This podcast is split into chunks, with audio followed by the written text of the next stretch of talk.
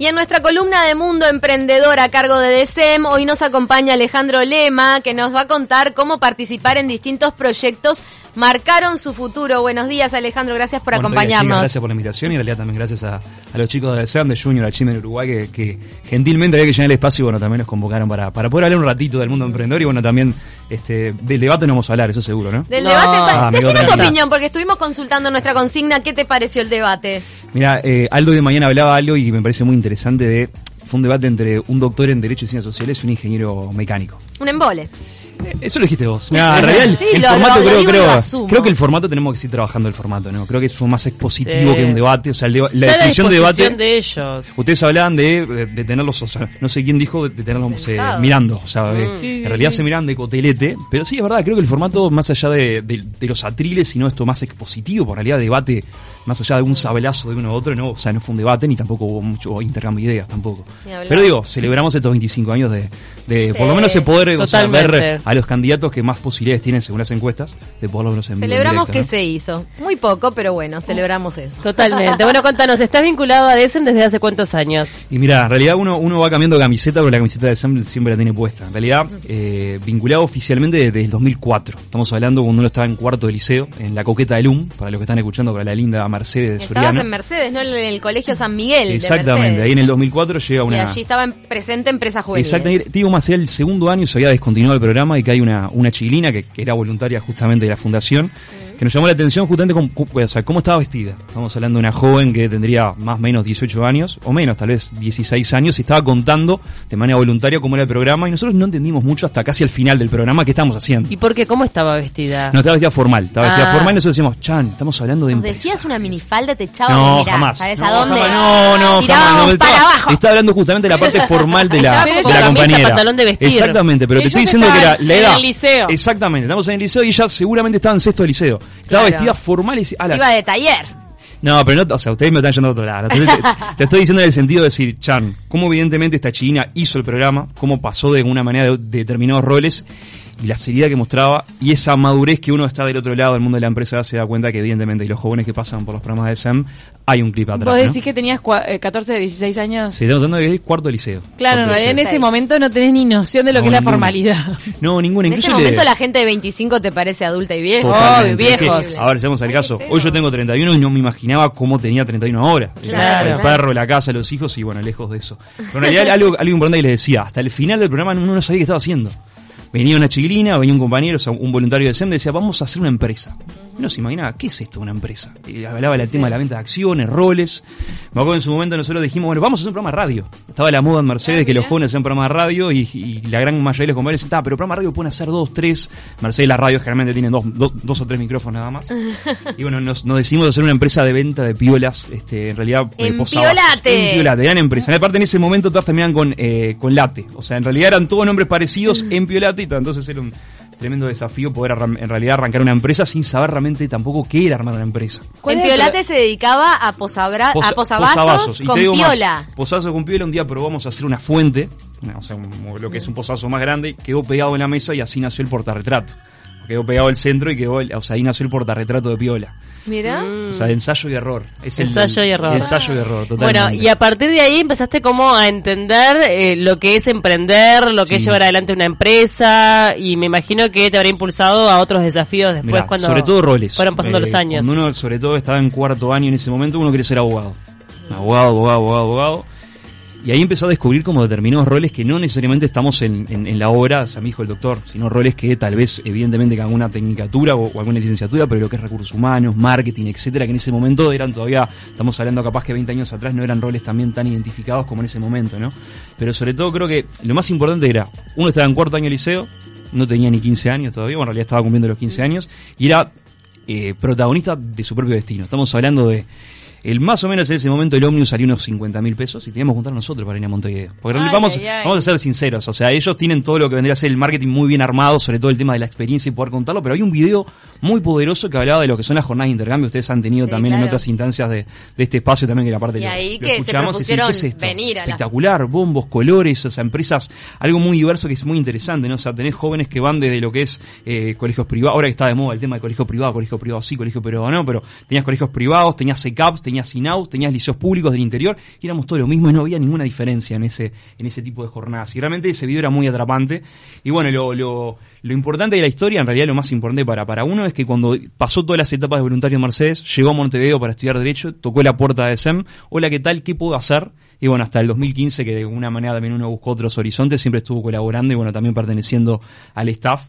Y Así que desde el 2004 al 2015, Activamente, bueno, después de Después como 2004 cuando te sí, viniste, estuviste activo en DECEM y hoy por hoy sos jefe de recursos humanos. Sí, correcto. De, o sea, una empresa que tenemos el orgullo de decir que estamos en los hogares todos los uruguayos a través de, de entre los tantos productos que tenemos, el algodón y bueno, las benditas. Bien, pero tenés eh, 200 personas que un poco se referencian a, Sí, a vos. correcto. ¿Qué te aportó DECEM para este cargo en, en cuanto a recursos humanos? Mira, en realidad al- lo más importante, sobre todo pensando en el cargo, uno lo, lo identificó de decir, qué bueno es esto de armar equipos. Claro. Qué, qué valor agregado y qué sinergia esto de no hablar tanto de equipos de alto desempeño a nivel empre- o sea, a- a- o sea, de lo que es a nivel empresarial, pero sí la importancia de involucrar, de dar objetivos, de definir roles, no tanto de delegar o entrenar, que en realidad es algo todavía que estamos intentando de la gestión humana eliminar el término adiestrar o entrenar, sino que es formar, capacitar, empoderar palabra que realmente está de moda, ¿no? Pero sí, realmente eh, uno descubrió el amor por los recursos humanos en lo que es SEM. Eh, Uno, eh, cuando, cuando comenzaba a hablar de recursos humanos, hablaba, bueno, despidos, o sea, lo que son sanciones, todo lo que es Uruguay todavía está muy arraigado a lo- que es la parte de, de- de- de relaciones laborales. Y si vamos al caso, eh, la gestión humana, como se dice hoy, o la gestión del talento, ha evolucionado en base a la persona. Y hoy son áreas estratégicas. Ustedes hoy, hoy hablaban temprano del tema de, Ludovica, el todo, el- sobre todo el tema de las predicciones. Y en realidad las empresas hoy en día buscan justamente modelos predictivos. Y la gestión humana a través de los recursos humanos le da modelos predictivos a las empresas. Por ejemplo, puedes saber cuándo Camila se puede ir de la radio, por ejemplo. A ¿En través de una evaluación de desempeño, a través del comportamiento de Camila. Pero- y eso es un valor agregado que ha tenido la gestión humana a lo largo del tiempo. ¿Pero eso lo hace para todos los empleados? ¿Saber cómo qué es lo que va a pasar después? Es un modelo que en realidad cuesta mucho, porque en realidad es a través de los datos. A ver, empresas. que hacer a un análisis en Datos tenemos cada siempre las Claro, y empresas. están los imprevistos de la vida misma, ¿no? Exactamente. Previsto de la vida misma de Pero- decir, bueno, capaz que mañana quiero estudiar otra cosa y me retiro de la empresa. Pero digo, ¿Y sobre todo los planes de carrera es importante tenerlo en cuenta. En este modelo predictivo, ¿cuánto incide la variable motivación? Ah, influye mucho. El tema de la variable de Vos motivación podés ver en el comportamiento de un empleado, de una empresa, eh, si va a- si va experimentando una pérdida de motivación que te va a hacer predecir que bueno probablemente se vaya. Vamos a arrancar de la base. Yo no sé de qué equipo de fútbol son ustedes, pero si yo invito a Camila a ver a Nacional, Mirá, ¿qué no me vas a decir? mi termo. Bien, si yo te invito a ver a Peñarol, por ejemplo, el domingo al, No, a Belvedere, no voy. más allá de los precios de Palma que están un poco grandes, pero, pero ¿por qué no vas? Si yo te estoy invitando gratis. Porque no me querés ir en serio? Bueno, ahí está lo más importante que a veces las empresas pifiamos. A veces motivamos a la gente sin saber qué quiere. Claro, motivás para algo que no le interesa, por más que sea gratis, por más que claro. Más allá que justo hiciste una empresa de, o sea, de 200 personas en este caso, pero hay empresas de 15.000 personas Ni hablar. a o sea, en lo que es el ámbito privado ni hablar en el ámbito público. ya ¿Y ¿Cómo 200 vas voluntades. preguntando realmente? Bueno, a- a- incluso acá mismo en la radio.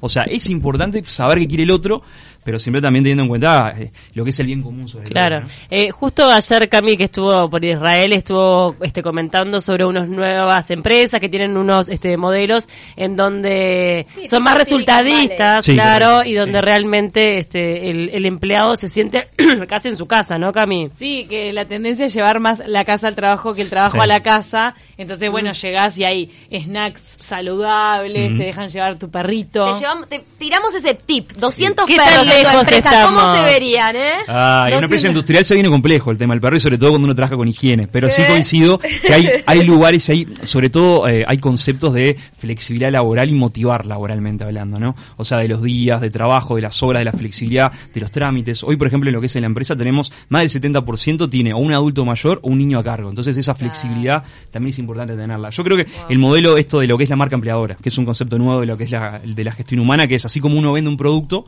a lo que es a- a- al público objetivo que sale afuera, también hay un público objetivo interno. Y ahí es donde arranca por qué yo quiero, o sea, por qué ustedes, o sea, como conductoras periodistas, quieren pertenecer a Radio Universal. Evidentemente que hay una marca empleadora que es la potencia, lo que es los equipos, esta que nueva etapa. trasciende el pago, ¿no? El salario concreto, que obviamente todas Sí. las personas trabajan por un salario, pero hay un montón de cuestiones que inciden en la permanencia de uno en una empresa mucho más allá de la Y del concretamente yendo a lo que es el mundo de SEM, es verdad, porque uno se pone a pensar, la empresa de lo que es hoy en día lo que es una empresa de TI, el talento es el oro, o sea, el re- o sea, realmente los reclutadores y las empresas que están orientadas al mundo del TI, hoy tener un talento de TI es eh, o sea, peste verde, me lo, o sea, me lo quieren, o sea, me lo quieren llevar, yo lo quiero Sí, retener. por eso donde, en, esa- en las empresas de, de tecnología o de desarrollo de software es donde hay como mejores beneficios Exactamente. o mejor clima para Mm. los Hay para que ser más empleados. creativos. O sea, en realidad, en cada empresa creo que hay que buscar los beneficios hay que, y también hay que ser creativos, no olvidar siempre lo importante de la productividad. Y evidentemente en esa productividad es lo que le decía, los equipos está por encima de eso, ¿no? Eh, creo que si uno es claro también con el colaborador, con el compañero, cuál es el objetivo y hacia dónde quiere ir la empresa, por ejemplo, esta empresa que yo pertenezco ahora, que tiene 73 años este, de, de vida, 100% uruguaya, durante mucho tiempo realmente involucró a sus empleados en los objetivos estratégicos de la empresa, hasta en algún momento repartió utilidades. A eso es lo que voy en el sentido de ser creativos sin importar el rubro, Bueno, ¿no? eso es algo que está bueno copiar de otros países también. Yo recuerdo cuando trabajé en Estados Unidos, de cuando ya entrabas en planilla, era un medio muy grande, eh, ya de por sí tenías un pequeño porcentaje de tu sueldo eh, invertido, muy mínimo, un 1%, un 0,8, no importa, eh, invertido en la bolsa, en las acciones de esa misma empresa. Entonces, al, al fin de año, toda la rentabilidad que había obtenido ese medio le caía a todos los empleados con un bono, y quieras o no te hacía sentir parte. Totalmente, Obvio. no. Y además hay pequeñas cosas tan tontas como, por ejemplo, incentivar con canastas de frutas los lunes o los viernes. Divino. Que te cambian la vida, te Vida cambian la jornada. Es una pavada, Mm. ¿no? Cositas así, detalles, mimos. Igual siempre es importante tener en el caso de, o sea, en el caso de estos mimos, que no sea un mimo por el momento, sino que sea un mimo planificado. O sea, evidentemente que la fruta da, pero ¿por qué? Hay que promoverlo bien, o sea, realmente hay que tratar de pensar una estrategia. Sí, el sentido del mimo y no esa cosa de, de un mimo superficial eh, que no tenga un- una profundidad en, en lo que plantea ni hablar y que tampoco con eso se tapen otras carencias, ¿no? Te debo el sueldo pero te llevo fruta, no. No, claro, está Sí, sí. clarísimo. No, En es un plus, es un plus, es un plus. Claro. Y en realidad esto de que todos los días uno tiene un, o sea, un problema nuevo o, un, o, o- o, por qué no, un, un deber nuevo en el mundo hoy de los recursos humanos, tiene mucho que ver de ser atrás. Esto de ser creativo, de ser, o sea, de, de alguna manera ser el arquitecto de, de su propio destino, que lo vivimos desde participantes y lo que después tuvimos. Yo me acuerdo que en el 2004, cuando fui empresario juvenil, de la nada, yo le dije a un compañero, yo un día de estos quiero coordinar este programa. Así de la nada.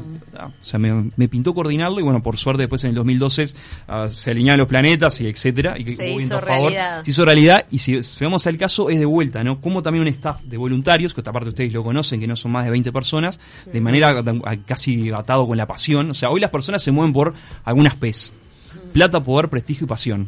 Y en realidad lo que es el staff de, de SEM se mueve sobre todo por el tema de la pasión y lo vemos con las personas que hemos pasado, tanto participantes como staff, que seguimos vinculados. O sea, uno que estuvo en el rol de participante, en el rol de staff y en el rol hoy activamente voluntario, lo ve siempre. Siempre que está ese triángulo verde, como que realmente nos acordamos y decimos, hoy, hoy en día no- uno está acá, evidentemente por los programas de SEM. Claro. Y estas, o sea, estas tres patas de educación financiera, preparación para el trabajo y, y- y de alguna manera el emprendedurismo, uno lo sigue viviendo también, ¿no? Y ni hablar en un cargo así, ¿cómo lo puedes aplicar para, para ver el- la motivación en los demás, en las Y personas? a sobre, y sobre todo maneja un público objetivo muy interesante que es el hoy que estamos en, en plena campaña electoral es el público joven, es el futuro del país.